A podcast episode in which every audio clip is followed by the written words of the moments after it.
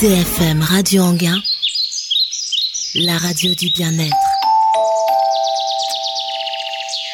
Bonjour à toutes et à tous, c'est Franck avec vous sur IDFM Radio Anguin. Très heureux de vous retrouver comme tous les troisièmes vendredis de chaque mois.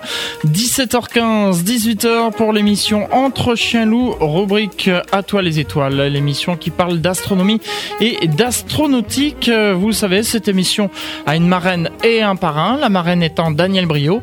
Elle est astronome à l'Observatoire de Paris, le parrain Jean-François Pellerin, journaliste scientifique, et ils se joignent à moi pour vous souhaiter la bienvenue pour cette nouvelle émission d'Atoile les étoiles de ce mois de février 2020 qui a pour thème aujourd'hui météorites, des cailloux précieux tombés du ciel avec comme invité Alain Carillon qui est euh, chasseur de météorites. Monsieur Carillon, bonjour. Bonjour.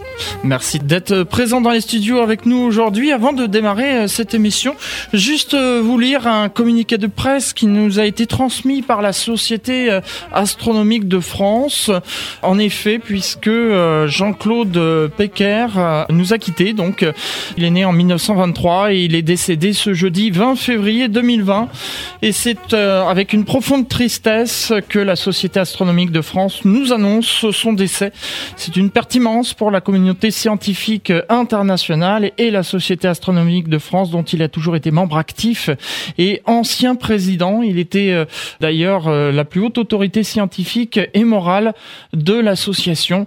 C'était un, grand savant de renommée internationale qui a joué un rôle euh, émanant dans l'émergence de la croissance de l'astrophysique en France euh, dans la seconde moitié du XXe siècle, ainsi que le développement de l'Union astronomique internationale. Souvenez-vous, on avait célébré les 100 ans justement avec euh, Daniel Brio, la marraine d'Atoile les Étoiles, donc la Société astronomique de France, ainsi que l'émission À toi les Étoiles et IDFM Radio Anguin s'associent de tout cœur pour la peine à sa famille et à celle de ses proches. Voilà, et on remercie euh, Patrick Barado, le président de la Société astronomique de France, de nous avoir transmis ce communiqué de presse. Euh, Monsieur Carion, peut-être quelques euh, réactions sur ce décès? Vous, vous aviez été mis en je, je ne connaissais pas ce monsieur. D'accord. Euh, je, je, connais des gens qui s'occupent d'astrophysique maintenant, par exemple au muséum, ou des météorites au muséum, mais c'est de l'astronomie a toujours été même si euh, quand j'ai fait mes études, j'ai fait un C4 d'astrophysique avec Lévi Leblanc comme professeur, mais j'ai jamais été vraiment. J'ai je, rencontré beaucoup de ces gens, mais le nom de ce monsieur m'est absolument inconnu personnellement.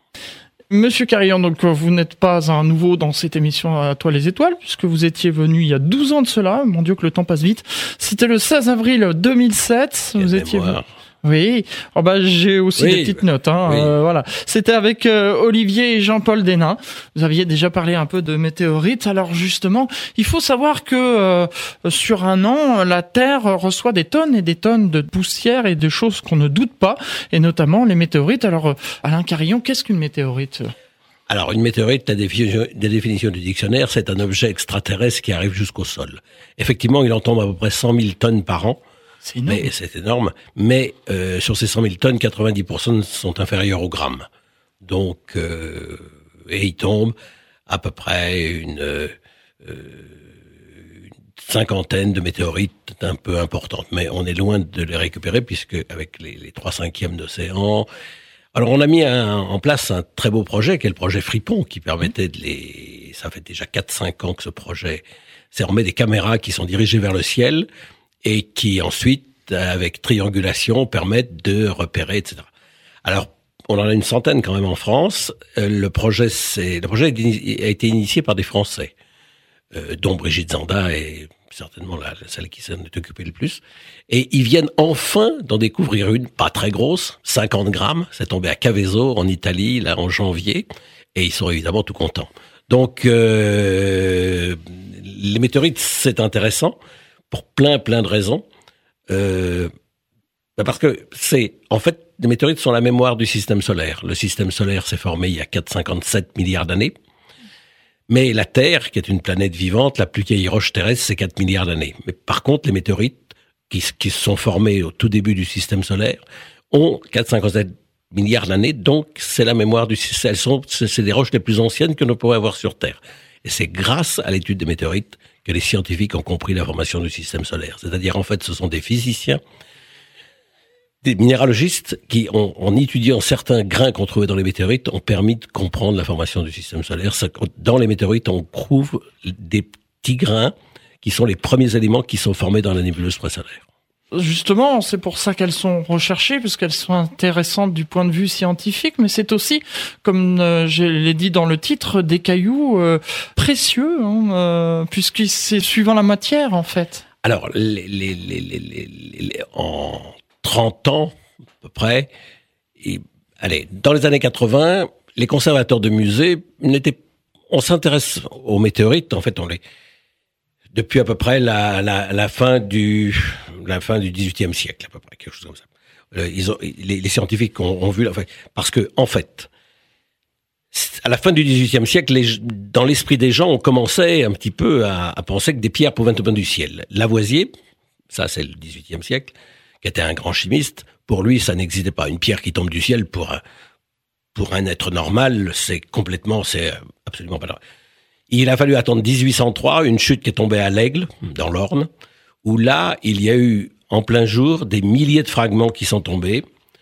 Les scientifiques, Napoléon a envoyé un jeune scientifique qui s'appelait Jean-Baptiste Biot, et il a, sur place, il est resté un mois, il a recueilli les témoignages, il a ramassé des échantillons lui-même, et c'est à partir de ce moment-là vraiment qu'il y a eu le tournant psychologique où les gens ont admis, la communauté scientifique a admis que des pierres pouvaient tomber du ciel. Les gens les ont collectionnés, mais un petit peu comme on collectionne des roches, un petit peu dans les coins, et comme je vous disais, jusqu'aux années 1980, c'est-à-dire tout près de chez nous. Les conservateurs des musées, c'est pas beau par rapport aux minéraux qui ont ces magnifiques couleurs. Les météorites, c'est noir, c'est brun, c'est beau, c'est pas très beau. Euh, et c'est aussi à ce moment-là que les outils scientifiques se sont améliorés, les spectrographes de masse dont je vous parlais tout à l'heure, ces fameux les astrophysiciens qui commençaient, l'astrophysique qui commençait à naître à ce moment-là, qui se sont aperçus donc qu'on pouvait apprendre beaucoup de choses. En fait, c'est une Française qui, c'est Madame Lévy-Christophe, qui travaillait à la Sorbonne à Paris, enfin à la, fac de sciences, qui s'appelle la Sorbonne. C'est elle qui la première a eu cette idée en datant ces fameux grains blancs dans une météorite qui s'appelait Vigarano, qui était tombée en Italie au 19e siècle. C'est elle qui avait compris que ces petits grains blancs extraordinaires qu'on appelle des, des CAI, c'est-à-dire des, des oxydes d'aluminium, ces premiers grains fameux qui sont formés dans le système solaire, cette femme a compris, avec des petits grains de Vigarano, a compris que c'était... Et c'est à partir de... Là, on est dans la fin des années 70, début des années 80. Et une météorite qui était tombée en 69, qui, qui était relativement intéressante, qui, s'appelait, qui était tombée dans le nord du Mexique, dans l'état de Chihuahua, qui s'appelait Pueblito de Allende, on avait la chance d'en avoir plusieurs tonnes, alors que Virano, il y avait quelques dizaines de grammes. Et là, en étudiant cette météorite d'Aliende, on a retrouvé ces petites particules blanches, comme ça, ces fameux CI. Et là, le monde scientifique a explosé, ça a été, et même encore aujourd'hui, avec cette météorite, et on appelle Aliende la pierre de rosette de la planétologie parce que c'est, tout à l'heure je vous disais, c'est les minéralogistes qui ont compris c'est elle qui vraiment a mis le déclic vraiment. Mais la première, la première femme qui donc a, qui a eu l'idée de ça, c'est sur les météorites de Vigarno, mais c'était resté un peu confidentiel, ça a explosé après. Beaucoup de, gens euh, recherchent, euh, comme vous, euh, chasseurs de météorites. Alors c'est vrai que c'est pas toujours évident d'en trouver. quand on, en voit, on dit, on a l'impression que c'est tombé juste derrière, mais en fait c'est très loin. C'est-à-dire que entrevoir le, météore, c'est-à-dire le, phénomène lumineux, et si vous n'entendez pas le son, parce que beaucoup de gens disent, ah ben je l'ai vu, je l'ai ramassé. Non, il faut déjà, faut déjà entendre le son. Le son, on est jusqu'à 50 km à peu près, on doit entendre le son de, la chute d'une météorite. La probabilité de chute est à peu près la même pour tous les points du globe. C'est-à-dire qu'en fait, il en tombe autant chez nous que dans les déserts. Mais les chasseurs de météorites, dès, dès les années 80, on a été parmi les précurseurs. Mais ensuite, beaucoup de gens nous ont suivis et on a éduqué beaucoup de populations, ce qui fait que des chasseurs de météorites, maintenant, il y en a plein. On a été dans les déserts parce qu'effectivement, on les repère beaucoup plus facilement que dans la forêt de Sénart à côté ou quelque chose comme ça. Et puis en plus, euh, les météorites, quand elles vont arriver, elles vont tomber dans la Terre. C'est ce qui s'est passé. Il y a une météorite qui est tombée en banlieue parisienne euh, il y a une dizaine d'années, qui c'était à Draveil, et elle était tombée au mois de juillet. Ceci dit, elle était restée assez confidentielle, et parce que ce jour-là de juillet, il faisait mauvais temps. Et travail est une zone pavillonnaire. Et malheureusement, les, gens qui ont su au début que cette météorite était tombée, en fait, il y a, y a, eu deux, trois personnes qui ont su, ils n'ont pas communiqué tout de suite l'information parce que si on avait recherché, si on avait donné l'information à ces gens de travail et à toute cette population des autres pavillons, ils auraient pu chercher dans leur jardin, trouver un, trou, etc. Mais quand la météorite s'enfonce en terre deux pluies après, c'est fini, le trou est rebouché et c'est terminé. Pour la trouver, c'est très difficile. Donc euh, on a perdu, là, le manque d'information, euh, on a perdu beaucoup de choses à ce moment-là. Elle n'a pas été retrouvée. Si, on en a. Alors, on a. Il y en avait un premier bout qui avait été trouvé en juillet. Et après, c'est une belle histoire. Euh, Quelqu'un arrive dans ma dans ma galerie de l'île Saint-Louis. C'était en septembre. Et un monsieur arrive et, il me dit j'ai trouvé en a rentrant de vacances il y avait une fuite d'eau dans, dans le grenier euh, le couvreur est venu, il a trouvé ça. Qu'est-ce que vous en pensez? Bah, Je lui dis, c'est une météorite. Vous, où habitez-vous? Draveil. Ah, bah, je lui dis, c'est, vous avez trouvé. je, je n'avais pas. De, les gens qui avaient trouvé la première météorite en juillet n'en avaient pas parlé. Et je, je, je lui dis, est-ce que je peux venir voir euh, où ça, où ça Et je, le jour d'après, euh, je, je, je, vais dans cette zone pavillonnaire. Une dame m'ouvre la porte et elle me dit, en plus, je m'appelle Madame Comet. Donc une météorite était tombée chez Madame Comet comme j'avais déjà à cette époque-là un certain nombre de médias qui, qui, qui aimaient bien m'entendre parler de météorites, j'ai dit on tient une affaire sensationnelle. Et effectivement, on a eu les Russes, les Américains. En fait, tout le monde est venu voir Madame Comet chez qui était tombée une, une météorite. Alors donc, Madame Comet en avait un petit bout, mais il y en a eu un. Donc, Madame Comet en avait un petit bout. Donc, moi, j'en ai parlé aux journalistes. Le Parisien a fait une demi-page sur cette affaire. Et une femme nous a, nous a téléphoné et on avait trouvé un bloc de 8 kilos qui était tombé dans son, dans, dans son, dans son jardin. Et c'était de l'autre côté de la Seine. C'était plus de Ravaille, mais c'était, je me souviens plus du nom de la, de la commune. Et on a retrouvé comme ça. Il y en a aussi, c'était tombé. Alors malheureusement, c'est pas moi qui ai pu l'avoir dans ma collection parce que le, le, le, le muséum l'a récupéré. Euh, alors qu'il avait déjà une partie de la première, qu'il avait celle de Madame Comet qui en fait n'était pas propriétaire. En fait, c'est son propriétaire l'a donné au muséum, qui était une pierre d'environ une centaine de grammes. Et puis donc nous, cette femme nous a contacté pour un bloc quand même de plus de 5 kilos, qui était un bel objet. Donc voilà, travail. Mais c'est une conduite ordinaire. L'intérêt scientifique n'est pas très grand, mais c'est une belle histoire comme ça à raconter quand même. Je partais à la chasse aux météorites parce que dès qu'on l'a su, évidemment, on n'en a pas parlé tout de suite. On a cherché autour de Draveil et on partait à la chasse aux météorites en prenant le RER e tous les matins. C'est quand même assez original. en effet. Alain Carillon est notre invité. Il est euh, chasseur de météorites. Justement, ces météorites, euh, Alain Carillon, que vous les collectionnez, vous avez un magasin. On donnera les coordonnées en fin d'émission d'ailleurs. Vous parliez de, de posséder les météorites. Au niveau des possessions, justement, si ça tombe chez moi, est-ce que je peux revendiquer être possesseur de cette météorite en, France, oui, absolument. En France, vous êtes, euh, si, si, si, vous trouvez la météorite dans votre euh, jardin, elle est, le, sous-sol ne vous appartient pas. C'est le code Napoléon des, mines. Le sous-sol ne vous appartient pas, mais c'est trouvé en surface. Donc ça, ça vous appartient. Il n'y a aucun problème. Les, euh, la loi est, est, est, tout à fait comme ça en France. Alors si, si vous, si vous, si vous êtes, si vous êtes cultivateur, que vous avez une grande parcelle et que vous donnez l'autorisation à des gens de chercher, c'est 50-50. Il y a 50 pour le découvreur et 50 pour le, propriétaire. Il y avait une histoire comme ça d'une d'une météorite que un, une des premières météorites que j'ai eues de ma collection, c'est-à-dire j'étais sur une exposition en province à Sainte-Marie-aux-Mines, qui est la plus grande exposition de, de minéraux. Ça fait plus de 50 ans qu'elle existe. Euh, les gens savaient déjà que je m'intéressais aux météorites et deux jeunes m'amènent un petit bout de, de métal et ils me disent euh, on a trouvé un bloc, un monsieur a trouvé un bloc comme ça d'environ une quarantaine de kilos. Qu'est-ce que vous, qu'est-ce que vous en pensez?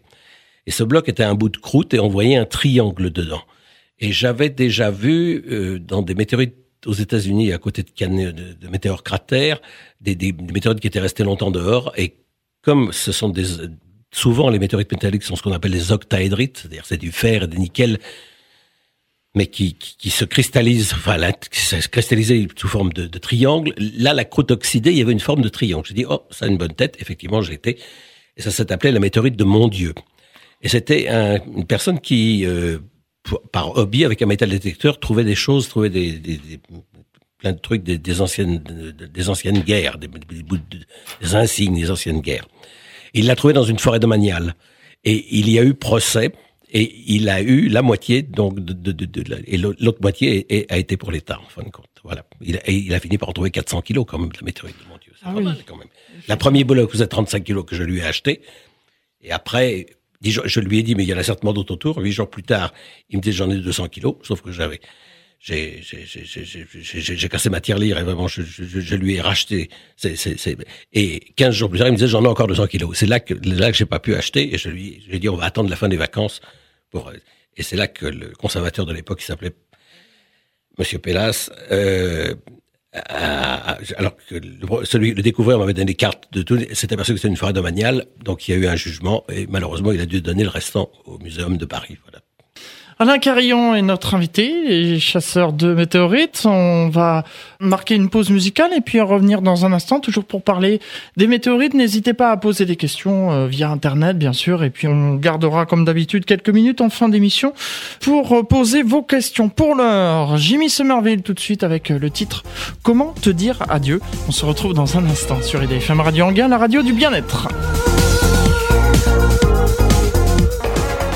IDFM Radio Anguin, la radio du bien-être. 17h passées de 34 minutes sur IDFM Radio Anguin, la radio du bien-être. C'est l'émission Entre chiens lourds, rubrique À toi les étoiles. Alain Carillon est mon invité aujourd'hui. Nous parlons des météorites, ces cailloux précieux tombés du ciel. Alain Carillon, on a parlé en début d'émission euh, de la provenance de ces météorites, mais ça peut être des morceaux de Mars, de la Lune. Euh, euh, ah, oui, bien sûr. La, majorité des météorites proviennent de la ceinture des astéroïdes. C'est-à-dire, la ceinture des astéroïdes, c'est entre Mars et Jupiter. Jupiter est une planète gazeuse qui est énorme, qui crée des zones de turbulence dans cette ceinture d'astéroïdes. Et en fait, il y a des centaines de milliers de corps qui circulent sur des orbites voisines et ils peuvent se cogner, choquer et à ce moment-là, donc, être cassés les morceaux sont attirés vers le Soleil, qui est la masse principale du système solaire, et il y en a certaines qui peuvent croiser l'orbite de la Terre et tomber sur Terre, et devenir donc des météorites.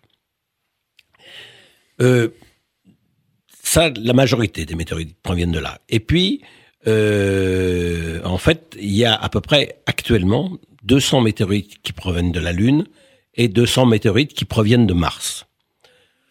On réfléchit sur certaines qui pourraient provenir de Mercure, mais pour l'instant, comme Mercure est une planète qu'on ne connaît pas très bien, ça reste extrêmement des pointillés du point de vue scientifique.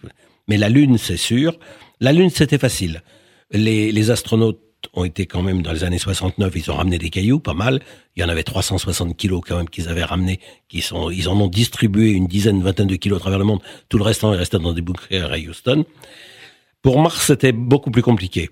C'était plus compliqué pour Mars parce que ben on n'a toujours pas ramené d'échantillons. Puis bon, pour l'instant, c'est pas, c'est plus vraiment à l'ordre du jour.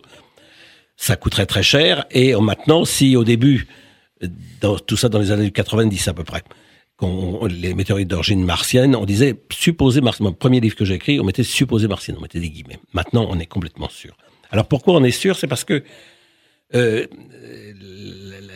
la, première chose qui, a troublé les scientifiques, c'est que j'ai dit au début de l'émission que les, météorites étaient la mémoire du système solaire et qu'elles avaient en général l'âge de 4,57 milliards d'années. Le système solaire s'est formé très vite, en 10, 20 millions d'années, millions d'années par rapport à des milliards. Donc, c'était et ces corps qui sont qui sont dans la solaire, qui ne sont pas très gros, en fait, se sont refroidis tout de suite.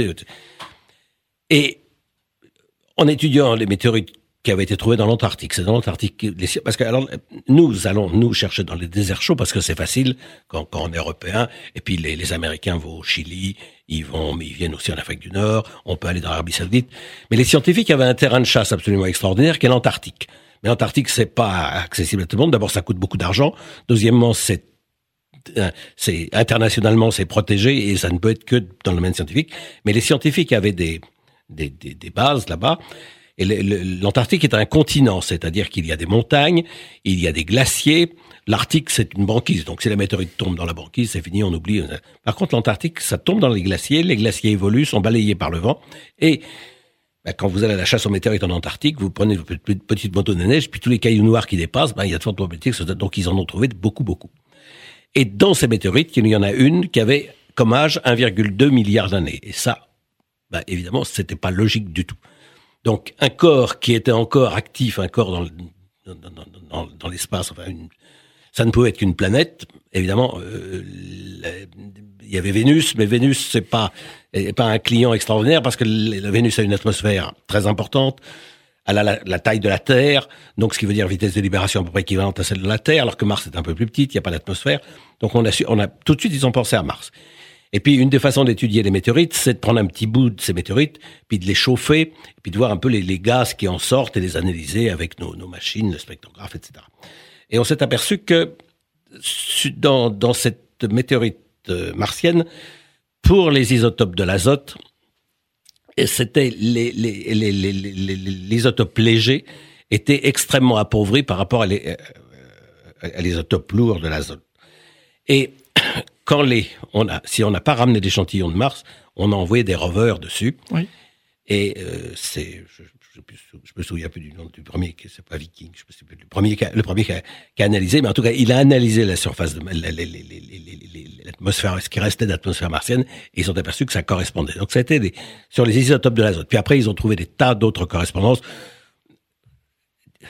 Non, je, je, cherche le nom du, du rover, mais bon, aucune importance. Oui. Et c'est comme ça qu'on a dit, d'abord, supposé martienne avec quand même beaucoup de probabilité. Puis, il y a eu d'autres rovers, etc. Donc maintenant, on dit martienne et tout le monde dit martienne. Donc on a 200 météorites d'origine martienne sur Terre.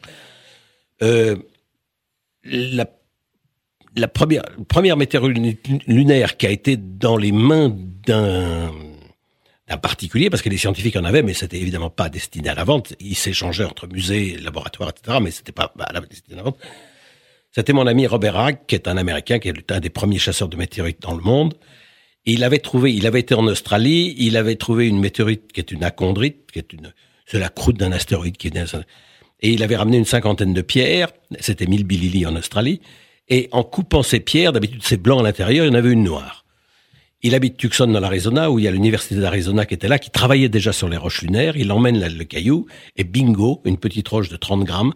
Bingo, il venait de trouver la première météorite lunaire dans le système euh, des particuliers. Parce que et il a vendu 2 grammes de cette météorite à l'époque à un japonais euh, pour 1 million de dollars le gramme. Actuellement, on peut acheter de la Lune pour quelques centaines d'euros le gramme. Donc ça a beaucoup, beaucoup baissé. Donc on peut se faire plaisir vraiment... Quand, je, quand on avait, à cette époque-là, donc quand, quand Hag me mettait dans la main ce petit bout, où personne personne n'en avait, j'en avais jamais touché avant. Ça, on regardait vraiment la Lune différemment. Voilà, donc les, météorites essentiellement, la ceinture des astéroïdes, actuellement 200 de Mars et 200 de la Lune. Alain Carillon, euh, justement sur ces euh, météorites, vous avez parlé de tarifs. Alors parlons-en un peu des tarifs. Ça peut aller jusqu'à combien euh?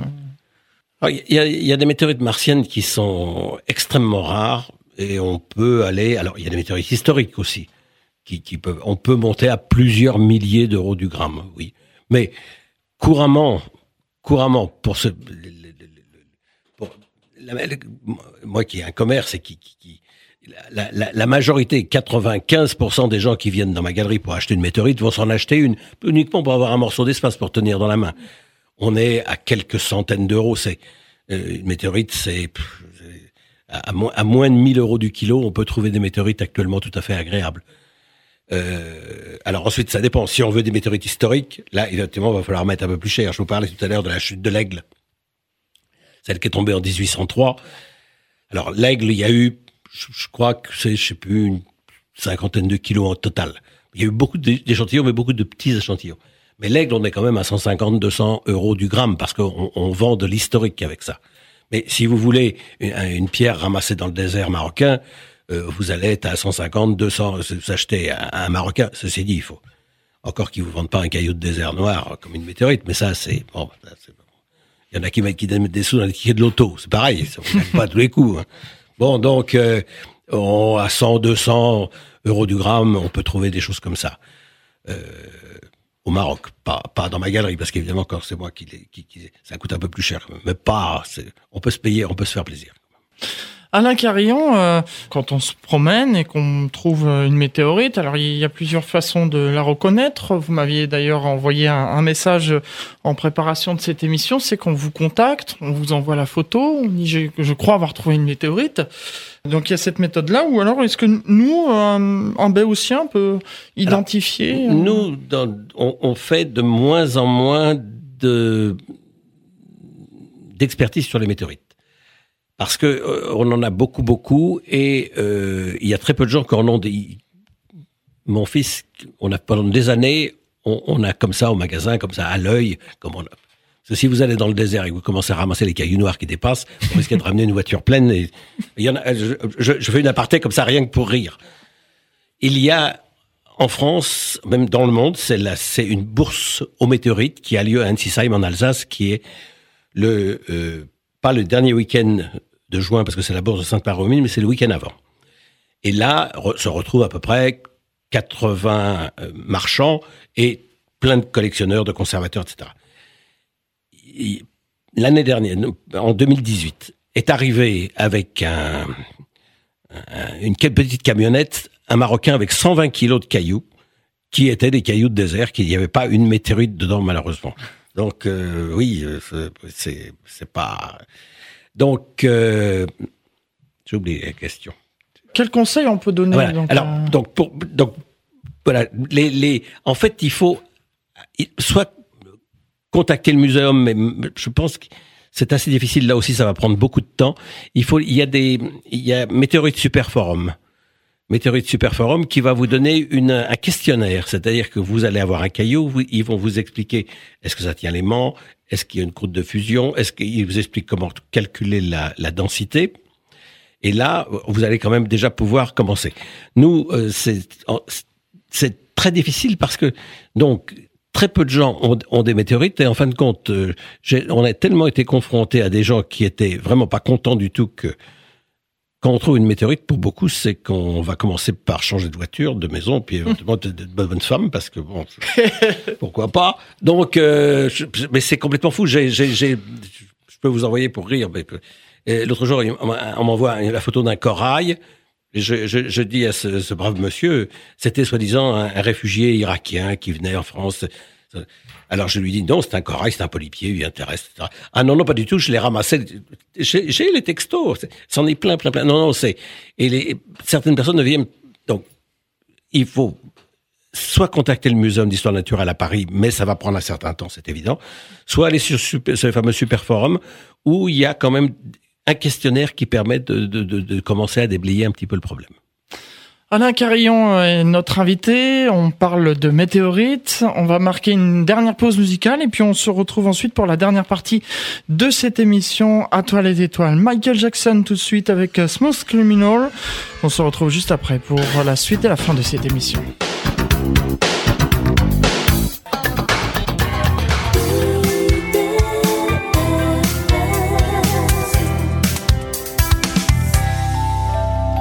Dernière partie de cette émission Entre chiens loups, rubrique à toi les étoiles. Je vous rappelle que mon invité est Alain Carillon.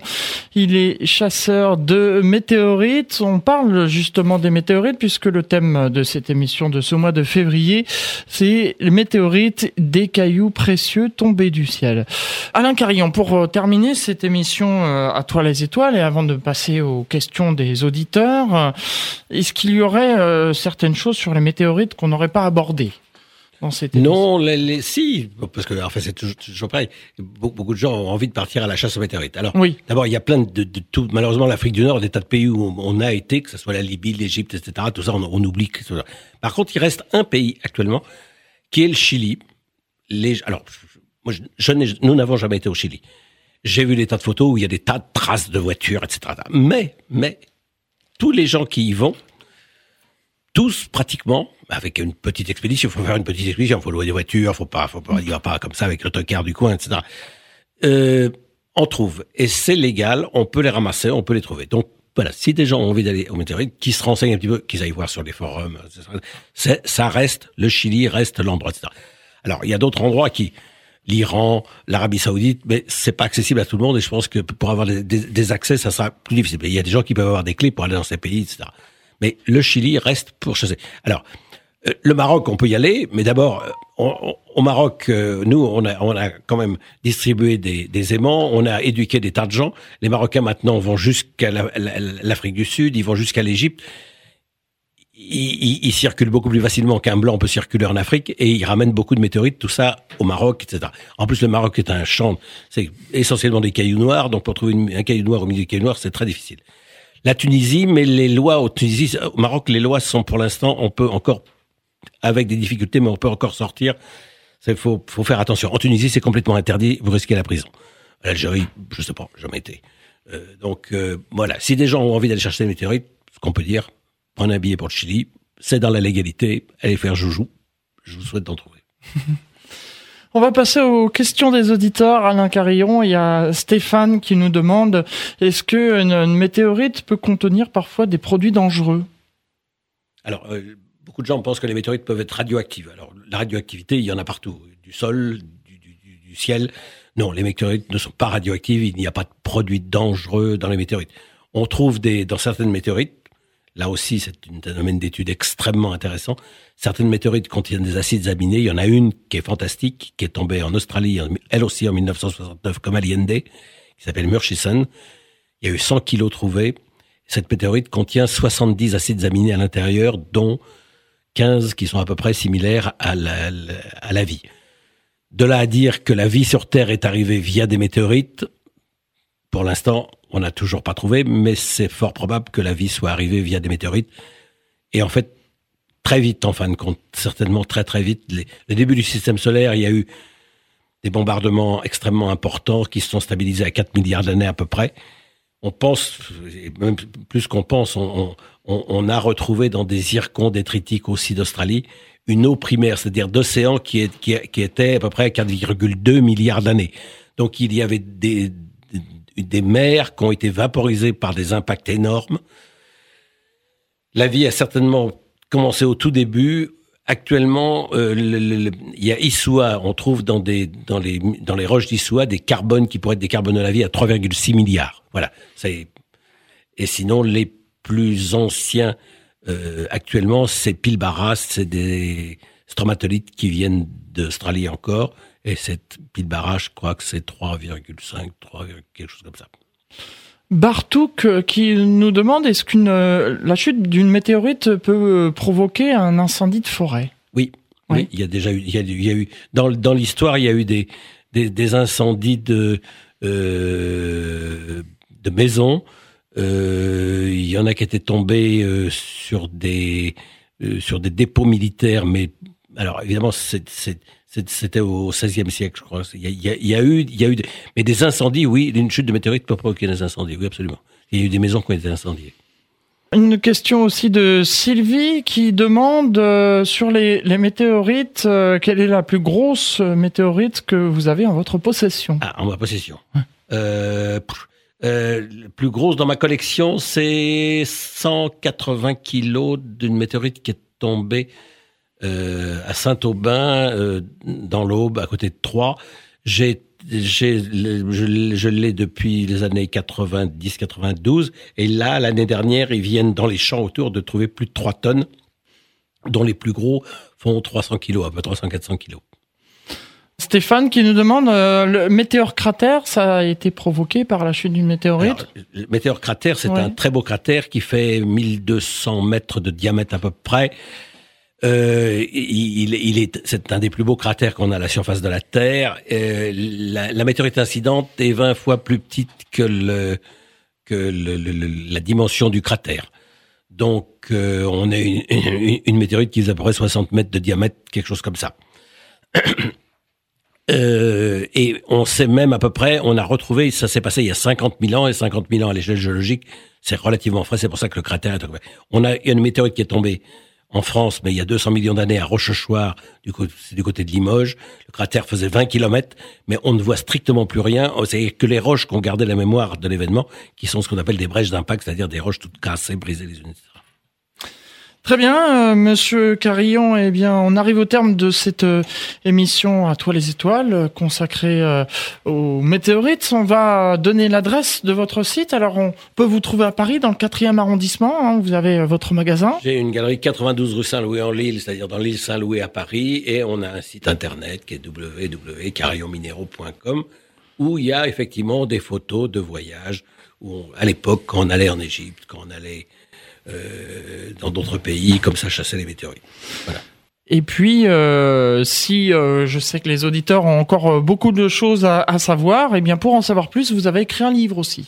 J'ai écrit, j'ai écrit plusieurs livres, mais le, le, livre Les météorites et leurs impacts qui était publié chez Masson est épuisé, donc il reste une, une plaquette, mais qui fait quand même soixantaine de pages en couleur, qui coûte 10 euros et qu'on peut qu'on peut se procurer soit dans ma galerie de Saint-Louis, soit sur mon site. Euh, par on peut l'acheter par correspondance, donc euh, sur mon site www.carillonminéraux.com.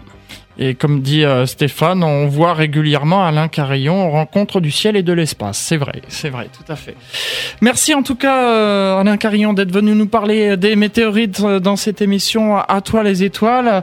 Dans un instant, vous allez retrouver la suite des programmes d'IDFM Radio Anguin et notamment l'agenda des villes suivi de 100% musique. Vous aurez ensuite bah, la suite des émissions et notamment l'explosion latina. Il y aura aussi si WhatsApp, étincelle, le mix, et le classement Extra Club, euh, vous savez, euh, les programmes du vendredi. Quant à nous, vous savez que l'année dernière, pour célébrer les 50 ans d'Apollo 11, on avait fait des feuilletons radiophoniques. Vous avez été nombreux à, nous écrire, à dire encore, encore, encore. Eh bien, je suis heureux de vous informer que nous allons de nouveau faire des feuilletons radiophoniques cette année, puisqu'on fête les 50 ans d'Apollo 13. Alors, on va pas faire des feuilletons radiophoniques pour chaque mission Apollo, mais c'est vrai qu'Apollo 13 fallait quand même euh, l'événement et ce sera fait comme l'année dernière avec des voix d'enfants. Imaginez que les astronautes en fait étaient des enfants et que la Terre serait peuplée uniquement d'enfants. Et eh bien vous pourrez retrouver toute l'histoire d'Apollo 13 en 5 épisodes. Donc ce sera au mois d'avril 2020, 50 euh, ans jour pour jour. On en reparlera d'ici là. Et quant à nous, eh bien on se retrouve le deuxième vendredi du mois de mars pour euh, l'émission À toute vapeur, l'émission qui parle des trains sur IDFM Radio Anguin et le troisième vendredi du mois pour une nouvelle émission toi les étoiles. Merci Alain Carillon. Merci à vous. Et bonjour à Louis Carillon d'ailleurs.